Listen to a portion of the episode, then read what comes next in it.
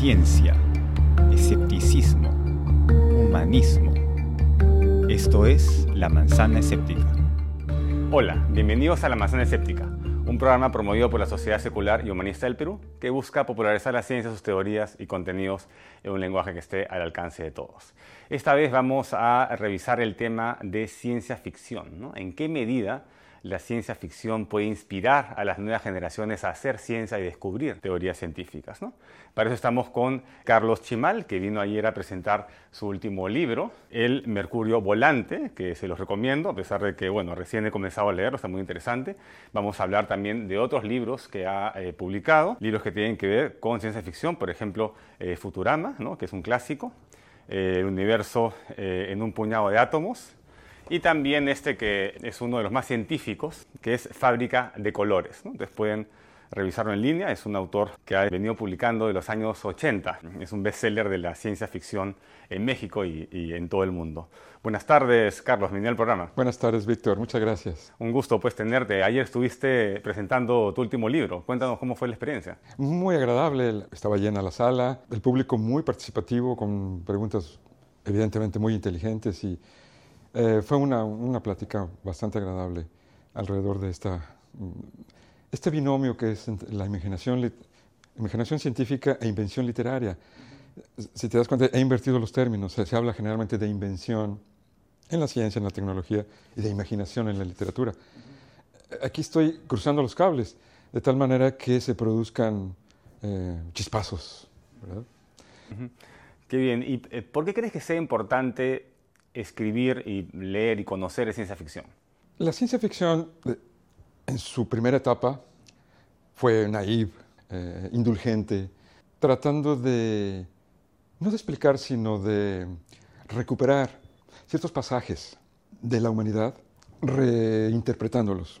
Esa fue, digamos, una primera etapa arcádica. Pero luego vienen eh, viene la Segunda Guerra Mundial, viene la Primera, la Segunda Guerra Mundial, el, mundo entra en, una crisis fuerte y la ciencia ficción toma la bandera de eh, rescatar a, la humanidad. El auge de los superhéroes. Exacto, el auge de los superhéroes, se vuelve evangélica. Que no es propiamente ciencia ficción, ¿no? Hay, mucho de fantasía. Hay mucho de fantasía, se empieza a cruzar con la fantasía, eh, eh, se empieza, empieza a enloquecer la gente tratando de descubrir vida en Marte, e ir a mundos imposibles, uno más imposible que el otro. Es ahí donde empieza a, haber un problema, porque solamente un gran escritor puede superar esa. Es como le pasa como a la novela policíaca. En general es un, es un cliché, hay pues A más B más C y ya tienes una novela policíaca. ¿no? Solamente un gran escritor puede superar esas, esos clichés. Hay buenos escritores, hay grandes. Yo insisto en que G.J. Ballard y Stanislav Lem, que además, por cierto, Lem dejó de escribir ciencia ficción harto de las tonterías, ¿no? Dijo, ya no vuelvo a escribir nada, más, nada de esto porque... Estamos conversando a la hora eh, de almuerzo sobre tus críticas a estos dos grandes escritores de ciencia ficción, ¿no? Primero está eh, Julio Verne, ¿no? que escribió esos libros que han generado tantas películas y tantas historias eh, de la Tierra a la Luna o Viaje al centro de la Tierra, ¿no? Em, y también de Isaac Asimov, que es uno de los más eh, famosos, ya tiene varias películas como Yo Robot inspiradas en sus libros, ¿no? pero me dices que su visión del mundo o su visión del futuro es un poco negativa a veces porque tiene em, todo este futuro distópico, ¿no? que, o, del científico loco, ¿no? Que, que, no ayuda mucho a, a, la, labor divulgativa. Sí, el problema de Isaac Asimov es que era un malo escritor, era un escritor malo. Entonces, eh, y además era una mala persona, porque todas sus historias de la química y de la ciencia universal, pues ponía un montón de amanuenses a escribir y les pagaba una bicoca, ¿no? Un explotador. Entonces, eh, eh, ese tipo pues hay que desecharlo. Julio Verne por lo menos tiene la, la, virtud de que fue el primero que hizo las cosas, ¿no? Entonces, bueno, eso, eso tiene... Y además, no era muy buen escritor, pero estaba interesado de una manera franca, ingenua, en hacer este cruce. A pesar de que no hayan leído mucho, eh, digamos que no se haya leído directamente a Julio Verne, sí inspiró al, público, ¿no? El, hecho de poder llegar a la Luna, ¿no? utilizando la, este, pólvora, que claro, no era el método para llegar a la Luna, pero tenía la idea de que la pólvora era tan potente que podías meterle una bala de cañón y tal vez lanzar a un hombre a la luna con las leyes de, de, Newton, ¿no? Sí, eso no importaría tanto, que se hubiera equivocado en eso. Lo importante de Verne es que pensó fuertemente. Ese es el- el- lo que creo que, que no importa qué género uses, a qué te dediques, si piensas fuerte y em, fiel a tu tema, es, es probable que, le des. Es lo que le pasó a Verne, ¿no? Él, era muy eh, honesto consigo mismo y por eso puede conectar cosas que aparentemente no están conectadas y discurrir y, hacer inferencias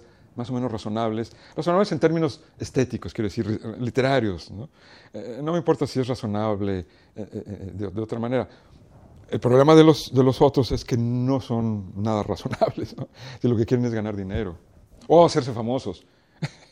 Entonces, ¿cuál es eh, tu postura del futuro? Porque un escritor de ciencia ficción, como comenté en la Feria del Libro ayer, eh, bueno, en la, en la presentación de tu libro, eh, los escritores de ciencia ficción que también saben de ciencia, como, como es el caso, eh, a veces eh, son los mejores prediciendo qué podría pasar, ¿no? ¿Qué, eh, ¿A dónde vamos a estar acá 10 años o acá 100 años? ¿no? Tal vez nos vamos a adelantar mucho, ¿no? Pero ¿para ti el futuro es prometedor o es un futuro desastroso donde la ciencia y la tecnología nos va a llevar al desastre? No, yo creo que ambas cosas.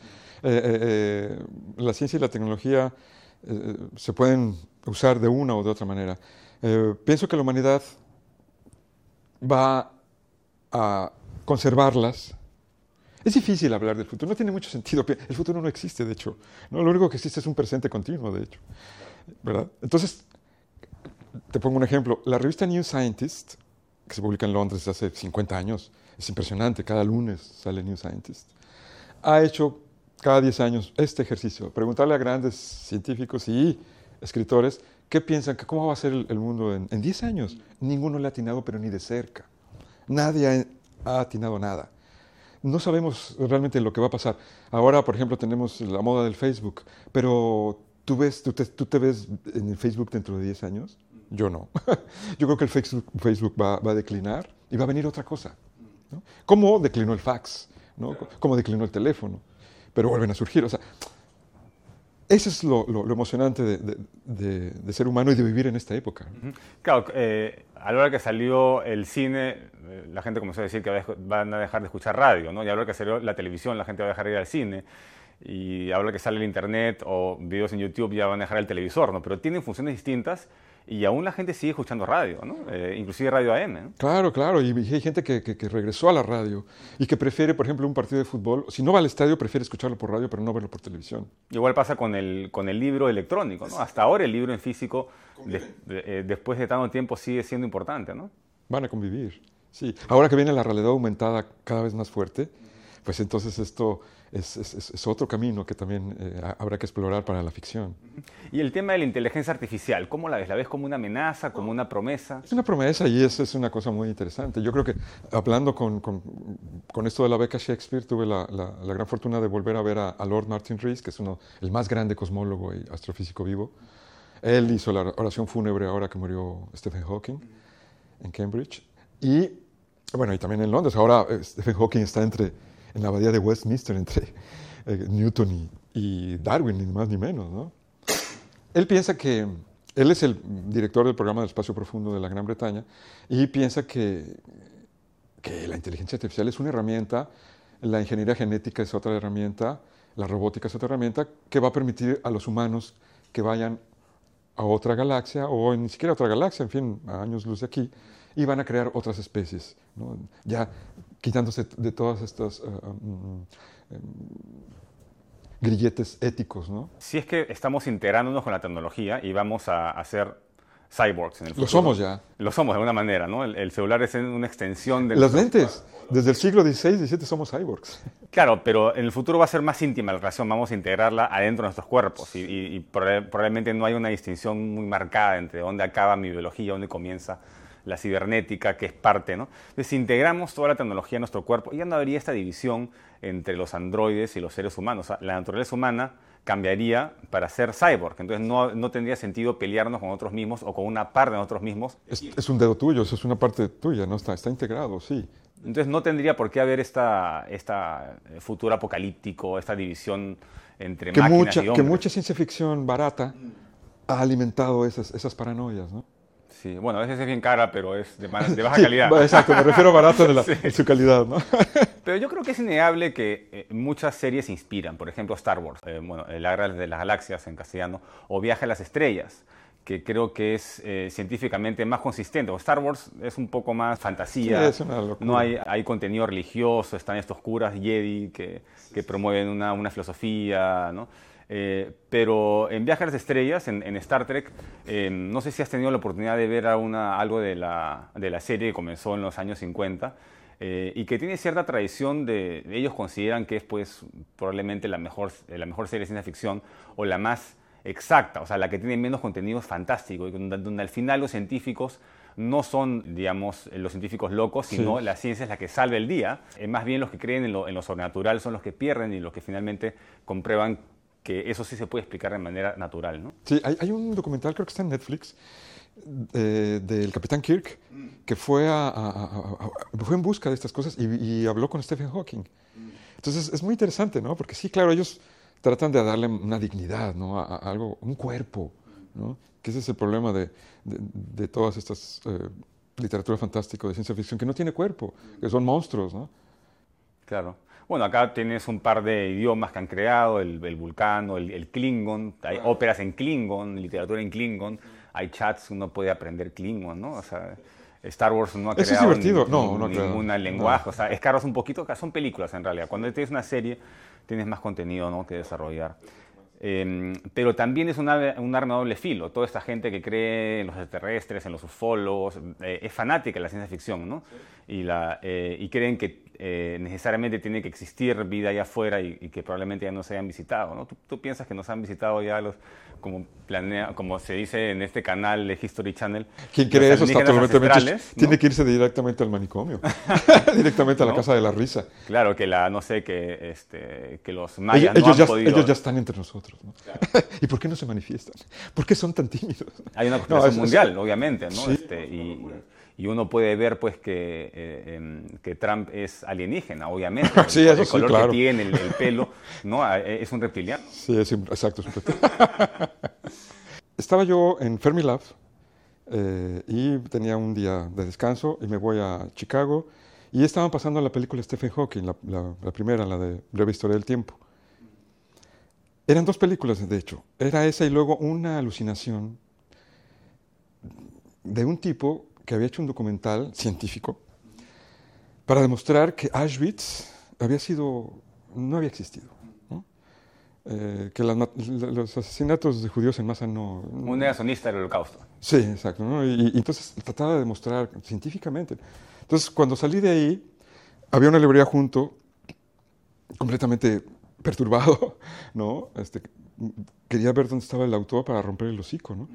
Eh, me meto a la librería y era una librería llena de libros de ciencia ficción.